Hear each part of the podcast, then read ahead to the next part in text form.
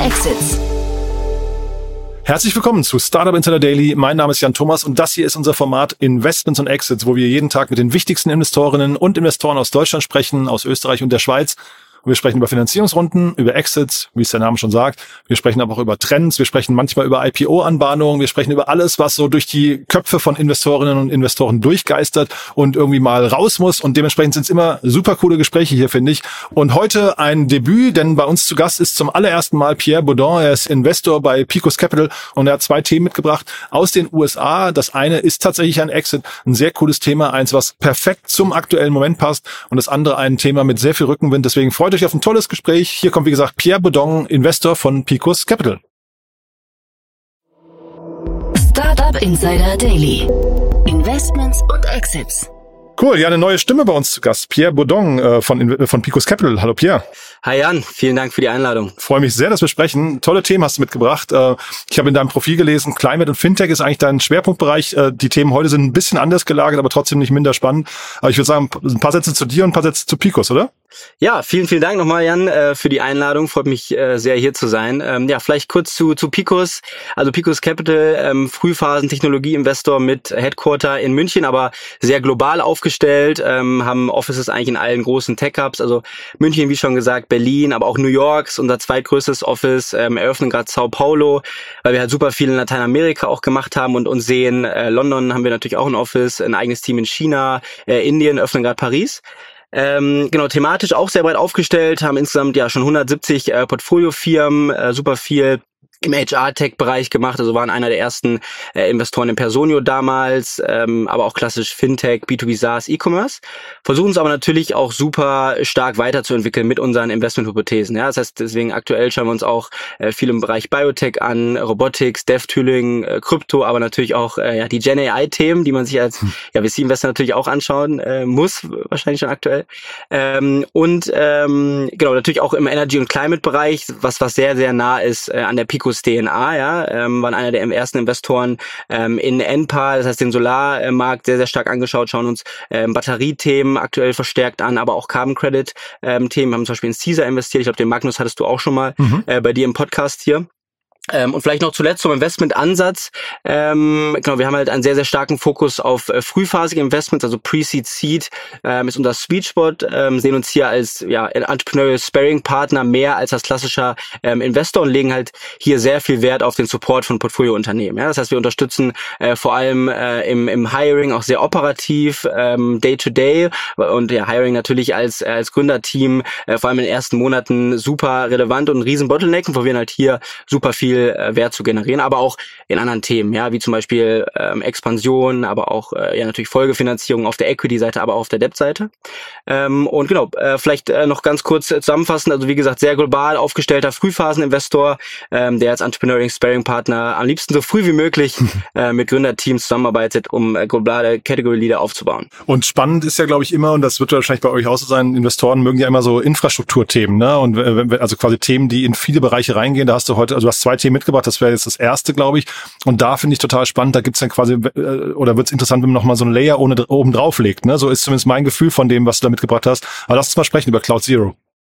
Genau, ja, also ich glaube, ähm, Infrastrukturthemen natürlich ähm, vor allem auch in einem schwierigen Markt äh, ja sehr, sehr ähm, interessant, äh, super skalierbar, ähm, aber auch eher vom Geschäftsmodell. Also ich meine, Cloud Zero, ähm, ja auch ein äh, B2B SaaS-Unternehmen, ja, ähm, was natürlich aktuell ja super relevant sind, aber äh, lass uns gerne ähm, direkt rein reinspringen. Also vielleicht ganz kurz Hintergrund zu, zu Cloud Zero. Ähm, das sind Unternehmen, was 2016 ähm, in Boston gegründet wurde, ähm, haben dann eine Seed und Series eingesammelt von unter anderem Matrix Partners. Ähm, ist ja ein sehr, sehr äh, erfolgreicher Early Stage Fund aus Amerika, haben schon ähm, in viele so Enterprise Software äh, Unternehmen investiert, wie zum Beispiel Zendesk, äh, HubSpot oder auch Canva.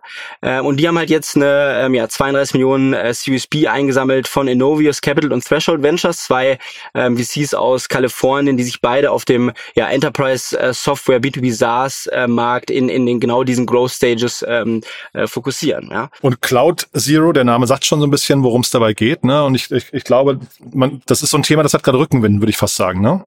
Auf jeden Fall, ja. Also ganz kurz, was macht äh, Cloud Zero in einem Satz? Ähm, Cloud Zero ist eine B2B SaaS-Lösung, die sich ähm, auf Cloud-Kostenoptimierung spezialisiert hat. Ja, das heißt, ähm, in a nutshell, du bist ein Softwareunternehmen und nutzt wahrscheinlich ähm, einer der drei großen Cloud-Computing-Anbieter, ähm, also AWS, äh, Google Cloud und Microsoft ähm, Azure, die ja den Markt ähm, ja aktuell sehr stark äh, dominieren. Ähm, und Cloud Zero hilft dir halt dabei, a erstmal deine Cloud-Kosten zu erkennen. Ja, also wie viel gebe ich eigentlich pro Monat für Cloud Computing Services aus? Ähm, B, dann deine Cloud-Kosten zu allokieren. Ich glaube, das ist auch einer sehr, sehr starken USPs des Unternehmens. Ja, das heißt, welche meiner Produkte oder auch welche meiner Produktfeatures oder auch zum Beispiel welche meiner Kunden trägt eigentlich wie viel Prozent zu meinen Cloud-Kosten bei. Ja. Mhm. Ähm, und dann C natürlich, und hier äh, ja, ist, zeigt, steigt natürlich auch die Zahlungsbereitschaft der Kunden. Ähm, quasi, wie kann ich meine Cloud-Kosten auch langfristig reduzieren? Das heißt, welche Maßnahmen kann ich konkret als Softwareunternehmen durchführen, äh, um meine Kosten hier hingegen ähm, zu, zu senken. Ja. Und ja, ich würde schon sagen, das Unternehmen hat äh, sehr viel Rückenwind. Äh, habe gelesen, dass sie schon ja 100 Kunden haben, der Umsatz äh, sich verzehnfacht hat seit 2021. Äh, und warum das so ist, können wir vielleicht äh, ja gleich noch besprechen. Ja, genau, 100 Kunden, vielleicht auch äh, mal zu gucken, was kann man mit so einem Kunden verdienen, vor allem wie wie kann man damit Geld verdienen, ne? Das Geschäftsmodell ist ja ganz spannend. Genau, ja, also ich meine, wie ähm, verdient ähm, Cloud Zero Geld, ja, also äh, genau, es ist halt am Ende ein B2B SaaS Unternehmen, das heißt, ein Subscription Unternehmen mit verschiedenen Product Features, ja. Ähm, und ist natürlich am Ende so, ja, je mehr quasi Cloud-Kosten du ähm, einsparen kannst, äh, desto mehr kannst du natürlich auch für die Software Cloud Zero ähm, dann halt chargen. Ja, ich glaube, ich habe gelesen, dass ähm, ja durchschnittlich Enterprise Software ähm, äh, oder Enterprise Software Companies ähm, ein Drittel des IT-Budgets ähm, an Cloud Computing ausgeben. Ja, Wahnsinn. Ähm, also zum Beispiel so Snowflake ähm, macht irgendwie zwei Milliarden Umsatz äh, jetzt im Fiscal Year 2023 und haben ähm, einen Fünfjahresvertrag mit AWS für 2,5 Milliarden ähm, quasi, das heißt, wir werden ja im Durchschnitt 500 Millionen Euro pro Monat, äh, pro äh, Jahr, sorry, mhm. ähm, quasi die sie an Cloud Computing ausgeben. Das ist schon eine sehr, sehr große Summe, ja. Und je mehr ich davon einsparen kann, ähm, desto interessanter ist natürlich die Lösung. Da macht Key Accounting dann richtig Spaß, ne? Bei solchen, ja. bei solchen Dimensionen. Exakt. Würdest du sagen, da gibt's so Parallelen bei sowas zu Sestrify hier aus Deutschland? Ich meine, die machen ja, die machen ja quasi den Nicht-Cloud-Bereich größtenteils, glaube ich, aber sind, sind das so gleiche Ansätze, wo man halt immer hingeht und versucht, großen Unternehmen oder größeren Unternehmen zu zeigen, wo sind Einsparpotenziale im digitalen Bereich? Genau, also auf jeden Fall gibt's hier ähm, ja Parallelen zu Sestrify, die jetzt auch eine sehr, sehr ähm, ja, erfolgreiche, glaube ich, Runde äh, letztens geraced haben. Ja, es geht, geht natürlich immer da, da darum, ähm, Enterprise Software Companies äh, Einsparungspotenzialen zu geben. Ich glaube vor allem, dass äh, Cloud Zero eigentlich drei ähm, ja große Trends aktuell hat, die ja vor allem äh, im aktuellen Umfeld sehr, sehr viel Rückenwind geben. Ja, also ähm, zum einen natürlich ein starker äh, genereller Anstieg ähm, an Softwareunternehmen, A, das heißt die Kundengruppe ähm, quasi, ja, vor allem durch die Pandemie natürlich auch getrieben. Es werden sehr, sehr viele B2B SaaS und Enterprise Software Firmen gegründet, ja.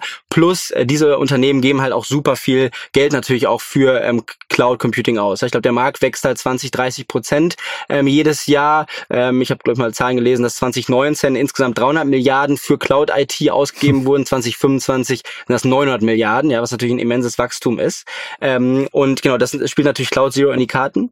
Ähm, aber äh, ja, und der zweite große Trend ist natürlich auch so ein bisschen die Veränderung der Märkte. Ja, das heißt 2021 ähm, war es natürlich äh, vor allem im Growth Equity, ähm, aber auch im B2B SaaS äh, Public Equities Markt ein sehr sehr ja wachstumsorientierter Markt. Ja, VCs haben super viel ähm, Geld investiert. Ja, das heißt, man hatte als Bestandsinvestor und Gründer äh, immer oder oft sehr viel Selbstvertrauen, dass äh, die nächste, ich die nächste Runde raisen kann und ähm, und Cash äh, Burn und Margenprofil sind vielleicht ein bisschen in den Schatten von Topline-Wachstum ähm, gekommen und deswegen hat man natürlich auf die vielleicht Effizienz der Produkte ähm, nicht so geachtet, ähm, wie quasi auf das schnelle Herausbringen von neuen Product Features, das Monetarisieren, ja, das ähm, äh, Entwickeln von Produkten für Development Clients. Ähm, so jetzt sind wir im Markt, der sehr sehr viel auf Margenprofile schaut, ja, und äh, natürlich da sind meine äh, Cloud-Kosten natürlich ähm, ja nicht äh, nicht nicht wenig oder nicht nicht klein, ähm, was halt dazu führt, dass immer mehr Softwareunternehmen sich sich auf die Cloud-Kosten stürzen. Und hier spielt natürlich Cloud Zero dann ähm, genau mit ihrem Produkt rein. Ja. Mhm. Ähm, vielleicht noch ein letzter Trend, der, den ich auch sehr, sehr ähm, quasi schätze und der, glaube ich, auch Cloud Zero extrem in die Karten spielt, ist halt ähm, vor allem, dass die Preise für Cloud Computing ähm, aktuell sehr, sehr stark ansteigen. Ne? Das heißt, äh, Google hat, glaube ich, in Oktober 2022 die Preise sehr stark angehoben, für manche äh, Services sogar verdoppelt. Ähm, und Experten rechnen damit, dass äh, die drei großen Cloud-Companies äh, die Preise um bis zu 30 Prozent anheben werden in 2023. Ja, Gründe dafür sind natürlich äh, Themen wie die Inflation, die weitergegeben wird äh, von den großen Companies, ähm, aber natürlich auch höhere Energiekosten, die die Firmen tragen müssen. Ja. Mhm. Ich habe mich, also ich finde das Preis, Preisanstieg sehr spannend, weil das könnte ja, äh, sag mal, Fenster öffnen auch für weitere Cloud-Anbieter, weil ich kenne gar nicht so viele. Ne? Man kennt so AWS, Google und dann irgendwie Azure und sowas, aber das sind so die großen. Ähm, und ich habe mich tatsächlich gefragt, ob so ein Cloud Zero und ähnliche Unternehmen vielleicht sogar so eine Art Kingmaker sein könnten, dass sie auch neue, äh, weiß nicht, Plattformen vielleicht sogar mal in den Fokus äh, rücken, die ansonsten vielleicht gar keine, weiß nicht, gar keine Aufmerksamkeit bekämen, ne? Auf jeden Fall, ja. Also eine der tollen Sachen bei Cloud Zero ist halt, dass sie nicht nur mit den drei großen äh, Cloud Computing Service Anbieter integrieren, sondern halt auch mit äh, weiteren kleineren, ja. Und ich glaube, äh, man sieht da schon, dass ähm, ja einige Firmen zum Beispiel auch die Jonos, äh, die ja jetzt glaube ich auch einen Börsengang gemacht mhm. hatte äh, vor kurzem, ja, dass es ja auch lokale Anbieter gibt, ähm, die ja Themen wie Datenschutz natürlich, aber auch ähm, Themen wie ja Klimaneutralität, ja, ähm, Energieeffizienz und so vorantreiben. Ähm, und genau, da könnte natürlich die die Tür vor allem auch aufgehen, wenn man die Integration hat, ähm, die die Cloud Zero natürlich jetzt schon gebaut hat. Ja. Mhm. Sehr spannend. Du hast ein zweites Thema mitgebracht und äh, ich nehme mal den kurzen Hinweis auf Jonos ähm, äh, als als Brücke, denn Jonos war jetzt der einzige Börsengang, glaube ich, in diesem Jahr, ähm, liegt momentan, ich habe gerade nochmal geschaut, 26 Prozent unter Ausgabepreis. Das heißt, so Exit-Kanal, IPO ist momentan eigentlich eher zu, aber es gibt andere Exit-Kanäle, ne? Und da hast du einen mitgebracht, äh, sehr spannend, finde ich. Ja, genau, ja. Also äh, an Verkauf, ein Verkauf an einen Strategen ist natürlich auch nochmal ein, ein Exit-Kanal, ja, neben natürlich auch vielleicht ein Private Equity, ähm, Buyout dann später, ja, oder natürlich einen Börsengang, wie du äh, schon gesagt hattest. Aber ja, mein zweites Thema, ähm, quasi Apple kauft äh, das AR ähm, Startup Myra. Also vielleicht kurz zum, äh, zum Hintergrund für die Leute, die vielleicht letzte Woche im Urlaub waren, äh, so wie ich. Ähm, Apple hat ja vor rund einer Woche auf der Worldwide Developer Conference äh, für das gesamte Apple-Ökosystem die Apple Vision Pro ähm, und das Betriebssystem Vision OS vorgestellt. Ähm, also es ist quasi eine, eine XR-Headset, sieht aus wie eine ja, futuristische Skibrille. Ähm, quasi, also XR, für die Leute, die es nicht kennen, ist Extended Reality, also umfasst sowohl Virtual als auch ähm, Augmented Reality. Ähm, und diese, diese ja, Skibrille äh, wird äh, komplett per Augen, Gesten und, und Stimme gesteuert. Ähm, das war ja natürlich nach, nachdem Meta damals, ich glaube 2014 war das, ähm, schon Oculus äh, gekauft hatte, war jetzt halt ja die, äh, die nächste große Tech-Company, die ähm, quasi in den äh, Virtual Reality Headset-Markt eingestoßen ist. Ja. Genau. Und das, also ich glaube, man sieht jetzt erstmal, ich hatte Mark Zuckerberg gerade im Interview gesehen, der so ein bisschen geschmunzelt hat über, die, über das Preismodell von Apple ähm, und hat gesagt, naja, wahrscheinlich öffnet eigentlich äh, der Vorstoß von Apple eigentlich sogar den Markt für Oculus 3, weil das halt eben ein, ich glaube, nur 15 Prozent so teures Produkt ist äh, am Ende des Tages wie, wie äh, die Apple Glasses. Das heißt, der Markt könnte eigentlich jetzt gerade wachgeküsst werden. Auf jeden Fall, ja. Also ich glaube, Apple hier mit den 3.500 ähm, Dollar, die es die, die die Brille kosten soll, ähm, ja, ähm, setzt hier weiter bei äh, bei ihrem Preismodell. Ja, ich glaube, äh, das, das, das sagen ist ja immer, if you want to have an Apple product, you gotta pay Apple prices. ähm, aber vielleicht äh, kurz zu Meta. Ja, also ich meine, ist natürlich auch interessant, dass Meta so öffentlich schon 2014 quasi diesen Eintritt gemacht hat. Aber mhm. wenn man sich mal ein bisschen den den Markt anschaut, ist es, glaube ich, immer noch sehr, sehr früh. Ja? Also ich habe gelesen, dass ähm, in, in Amerika der Markt in 2022 äh, für Virtual Reality Headsets sogar gesunken ist um zwei Prozent, ja, also äh, ungefähr auf, auf einer Milliarde geblieben ist und auch der Verkauf äh, global von Virtual äh, Reality Headsets und anderen äh, quasi Augmented Reality Geräten ist ebenfalls um 12 Prozent äh, in 2022 gefallen. Ja, das heißt, ich glaube, der äh, Markt ist noch sehr, sehr früh. Das kann man auch bei den Nutzerzahlen sehen. Ja, also ich habe eine Studie gelesen, die er besagt, dass Virtual Reality äh, Headset User ähm, quasi die die Brille nur sechs Stunden pro Monat nutzen. Wenn man das mal mhm. vergleicht, okay, ist das jetzt hier der neue iPhone-Moment? Ja, ähm, ich, ich will nicht auf meine quasi Nutzungszeit bei meinem Handy gucken, ähm, aber das ist wahrscheinlich mehr als sechs Stunden im Monat. Mhm. Ähm, genau, deswegen glaube ich äh, sehr sehr spannender Move ähm, von Apple. Ähm, aber ich glaube, wir sind noch sehr sehr früh hier. Ähm, um vielleicht auch noch mal kurz zurückzukommen zu Myra, also wie die wie das Startup jetzt hier eigentlich reinspielt. Was macht äh, Myra eigentlich genau? Also äh, Myra baut äh, ja ein Augmented Reality Headset, äh, welches äh, freihändig nutzbar ist, aber quasi Smartphone gesteuert. Das heißt, ich ähm, klemme quasi mein Smartphone in die Brille ein ähm, und kann es halt äh, so dann benutzen mit äh, zwei Linsen, ja. Ähm, und während sich ja Apple Vision Pro eher auf so ein bisschen ja die personalisierte virtuelle Realität richtet, also natürlich auch der der klassische B2C Channel, den Apple ja ähm, oft wählt, ähm, ist ist Myra halt ein ja B2B Produkt, äh, was sich halt auf industrielle Anwendungen fokussiert. Ja, das heißt, äh, es richtet sich viel an an Frontline-Workers und Monteure.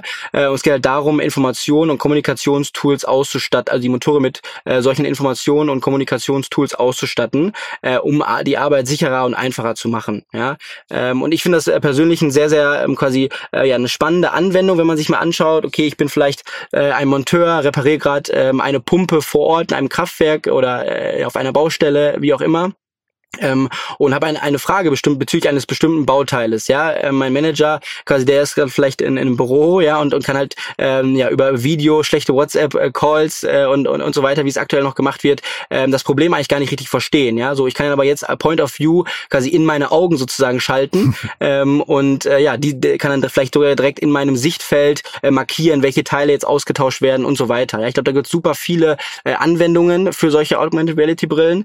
Äh, die Frage ist halt nur quasi inwieweit Apple äh, die, ja, diese Technologie äh, vor allem im B2B-Industrial-Bereich ähm, jetzt eigentlich dann auch noch weiterführen wird. Da hat sich Apple leider noch nicht zu ähm, geäußert, ja, wie bei eigentlich allen Akquisitionen.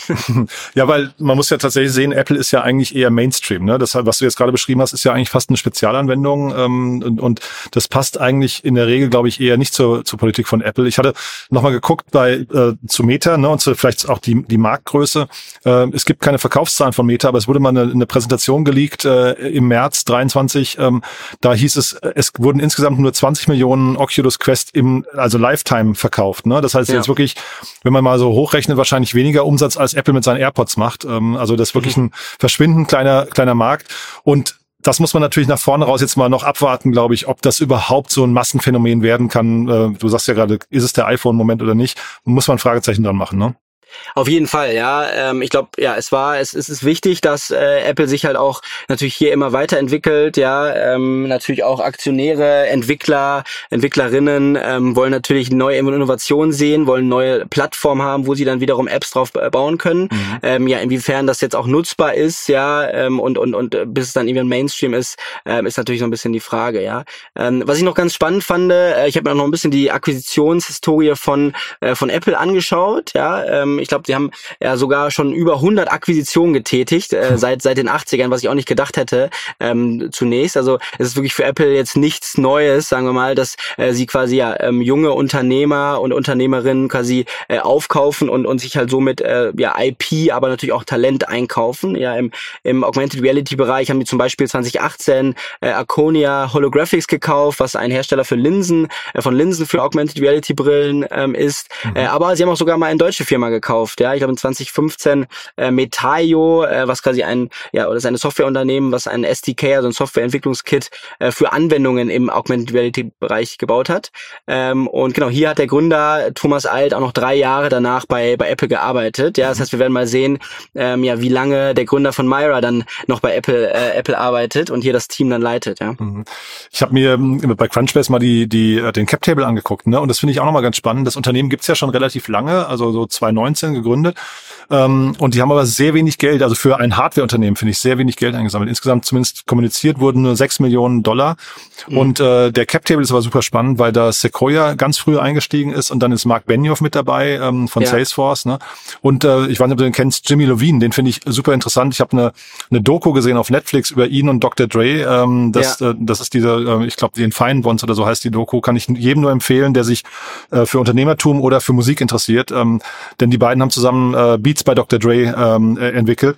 Das genau. heißt, das also eigentlich ein ausgemachter Hardware-Profi plus Sequoia dabei. Ich fand das irgendwie einen coolen Cap-Table. Ja. Auf jeden Fall, ja. Und ich meine, das Unternehmen äh, hat jetzt auch schon geschafft, irgendwie 14 Patente ähm, quasi durchzubekommen. Ach, ja, wow. sie haben ähm, quasi große Verträge ähm, mit äh, Nintendo zum Beispiel, ja, ähm, wo man, wenn man quasi ja in, in die Nintendo ähm, World, äh, entweder in Japan oder in Universal Studios in LA geht und da die die Mario Kart äh, Achterbahn fährt, mhm. dann kriegt man so eine ähm, so eine Myra-Brille aufgesetzt. Ja. ja. das heißt, sie gibt schon in Anwendung und auch äh, schon Verträge mit äh, quasi ja, dem US Air Force oder auch der US Navy. Das heißt, ähm, obwohl sie quasi ja, ähm, äh, sie haben natürlich sehr tolle Investoren, ähm, aber quasi limitiert ähm, quasi Geld eingesammelt und schon ja ähm, sehr sehr gute Erfolge feiern können, äh, was natürlich die Akquisition wahrscheinlich äh, für Apple noch attraktiver gemacht hat. Mhm. Dann lass uns mal ins völlig ähm, spekulative abdriften. Äh, Akquisition von Apple, was haben die gezahlt dafür? Was würdest du denken? Puh, also äh, da wurde ja sowohl, ich habe sehr lange recherchiert, ja, ähm, quasi sowohl äh, Umsatzzahlen als auch quasi Akquisitionspreis ähm, ist nicht bekannt, ja, mhm. deswegen äh, ja kann ich da leider äh, nicht kommentieren, äh, müssen wir Tim Cook fragen. Aber sechs Millionen Dollar ist wahrscheinlich nicht die Größenordnung, wo man dann an Multiple hochrechnet, sondern du hast ja eingangs gesagt, strategischer Investor ist eigentlich immer der spannendste Case, ne? Ja, auf jeden Fall, ja. Also ich meine, äh, wenn man jetzt als Investor, ja, ähm, dieses Investment, äh, quasi den Kauf von, von Myra underwriten würde, hat man natürlich als strategischer Investor ja verschiedene Synergieeffekte, ja, ähm, quasi, äh, ich denke mal, es wird ja wahrscheinlich nicht um Kosteneinsparungen gehen, sondern eher um quasi Umsatzpotenziale und um Talente IP, äh, die Apple hier sieht, ja, deswegen ist es ja ähm, oft auch so, und das ist nicht nur bei, bei Startups, sondern auch bei ja, gestandenen Unternehmen, dass Strategen ähm, oft einen, ja, einen sogenannten Premium dann ähm, quasi zahlen können, mhm. ja, äh, weil halt hier mehr Wert quasi generiert wird, äh, als das Unternehmen eigentlich eigenständig wert ist. Ne? Mhm. Ähm, deswegen ja, wäre wär spannend mal herauszufinden, vielleicht gibt's ja irgendwann noch einen Leak. Ja. Äh, die Akquisition wurde auf jeden Fall auf Instagram äh, geleakt von, Ach, von, von dem, äh, von dem Instagram-Profil des Gründers. Ja, mhm. Also aber Apple ist natürlich auch super spannend, weil sie halt einfach die tiefsten Taschen haben gerade. Ne? Also ich glaube, so als ähm, Exit-Kanal ist das wahrscheinlich, also wenn man jetzt mal so das, so, sagen wir, mal nach Zahlen, ähm, du hast quasi einen Strategen, der deine Technologie, vielleicht deine Patente haben will ja. und der auch noch, äh, für den eigentlich Cash keine, keine Bedeutung hat. Ähm, das ist eigentlich so das Traum-Szenario. Da gibt's nicht so viele von, ne? Auf jeden Fall, ja. Ich glaube, das ist eine, eine tolle Möglichkeit für das Team, äh, super strategisch äh, quasi einen wichtigen Move zu machen, ähm, äh, quasi ja in so ein Unternehmen oft natürlich die ähm, die die Gründer ja oder die Gründerin diese, dieser Unternehmen, zum Beispiel hier Ben Taft, äh, wird natürlich oder hoffentlich äh, für ihn auch eine sehr sehr tolle ähm, ja Stelle jetzt bei äh, bei Google äh, bei Apple bekommen, mhm. ja äh, sein eigenes Team leiten und natürlich auch ja für sein Research wieder finanziell sehr sehr tiefe Taschen haben, mhm. ja und kann sich dann halt auf ja das Ausbauen der Produkte fokussieren, was natürlich als äh, als Gründer ähm, äh, super spannend ist. Ne? Sehr cool. Also bleiben wir mal dran, schauen wir mal, ob da Zahlen kommen. Ich würde denken, es muss mindestens irgendwie dreistellig sein. Ich würde mich wundern, wenn es da drunter wäre, aber äh, ist natürlich jetzt eine reine Spekulation. Ja, ja. Cool. Du Pierre, dann hat mir jetzt großen Spaß gemacht. Vielleicht zum Schluss nochmal dein, dein äh, Call to Action für alle Gründerinnen und Gründer da draußen. Wer darf sich melden bei euch? Ja, ähm, genau. Also äh, Jan, vielen, vielen Dank fürs Gespräch. Äh, genau, wir bei Picos freuen uns natürlich ähm, auf ja die nächsten äh, Myras und Cloud Zeros mit aufzubauen. Ja, das heißt, wir freuen uns über ähm, Gründerteams, äh, welche mit uns in Kontakt treten. Das auch global. Ja, also ähm, wir sind natürlich jetzt aktuell sitze ich hier in Deutschland, aber wir sind äh, super global aktiv, wie ich gerade schon gesagt hatte. Das heißt, ähm, ja, wenn wenn ein Gründerteam in Amerika überlegt, was zu bauen, in China, Indien, ähm, wo auch immer, ja, ähm, bitte kontaktieren. Wir haben ähm, ja Leute vor Ort, die gerne unterstützen. Äh, genau, Kanäle äh, kennt man ja die, die üblichen. LinkedIn natürlich habe ich auch. Ähm, quasi E-Mail-Adresse, glaube ich, findet man auch auf der Webseite. Äh, und natürlich am besten, wenn man, wenn man schon jemanden kennt, mit dem wir vielleicht schon mal vorher äh, zusammengearbeitet haben. Äh, aber ja, freuen uns auf, auf jegliche Nachrichten. Super. Du dann ganz lieben Dank, dass du da warst und ich freue mich aufs nächste Mal. Vielen Dank, Jan. Bis, Bis dahin. Ciao, Pierre. Ciao, ciao. Startup Insider Daily, Investments und Exits. Der tägliche Dialog mit Experten aus der VC-Szene. Ja, das war also Pierre Baudon, Investor bei Picos Capital und das war Investments und Exits für heute. Ich habe es ja vorher gesagt, tolle Themen. Ich finde, Pierre hat das bei seinem Debüt wunderbar gemacht, hat mir auf jeden Fall großen Spaß gemacht. Die Themenauswahl war super und äh, gerade natürlich in dem ganzen XR, äh, VR, AR-Bereich wird sicherlich in der nächsten Zeit noch sehr, sehr viel Bewegung geben. Da sind wir, glaube ich, alle so ein bisschen gespannt. In Hab-8-Stellung wird das jetzt das nächste große Ding oder rennt jetzt quasi die ganze Welt dem Mark Zuckerberg-Traum vom Metaverse hinterher? Bin sehr gespannt, wie es da weitergeht, aber auf jeden Fall tolle Themen. Wenn es euch gefallen hat, gerne weiterempfehlen. Ihr wisst ja, wir freuen uns immer über neue Hörerinnen und Hörer, die uns noch nicht kennen. Dafür schon mal vielen, vielen Dank an euch und ansonsten euch einen wunderschönen Tag. Vielleicht noch ganz kurz der Hinweis, wenn euch Investments und Exits interessieren. Wir haben einen Newsletter gelauncht, speziell zu dem Thema, also dediziert für das Thema Investments und Exits. Den findet ihr auf unserer Webseite www.startupinsider.de. Einer von vielen tollen Newsletter, die wir dort anbieten. Wir haben ja einen täglichen, der morgens quasi das Wichtigste des Vortages zusammenfasst, wird super gerne gelesen. Ich glaube, die halbe Startup-Szene liest ihn schon. Und jetzt sind einige andere dazugekommen, unter anderem einer zum Thema Investments und Exits, aber auch zum Beispiel einer zum Thema People. Da findet ihr alles, was so an Karrierebewegungen oder Stühlerücken in der Startup-Szene so passiert. Auch viele Gerüchte. Von daher tolle Themen, also nicht nur als Podcast, sondern auch als Newsletter. Gerne mal vorbeischauen. www.startupinsider.de. So, das war's für den Moment. Euch einen wunderschönen Tag. Vielleicht bis nachher oder falls nicht bis nachher, dann hoffentlich spätestens bis morgen. Ciao, ciao.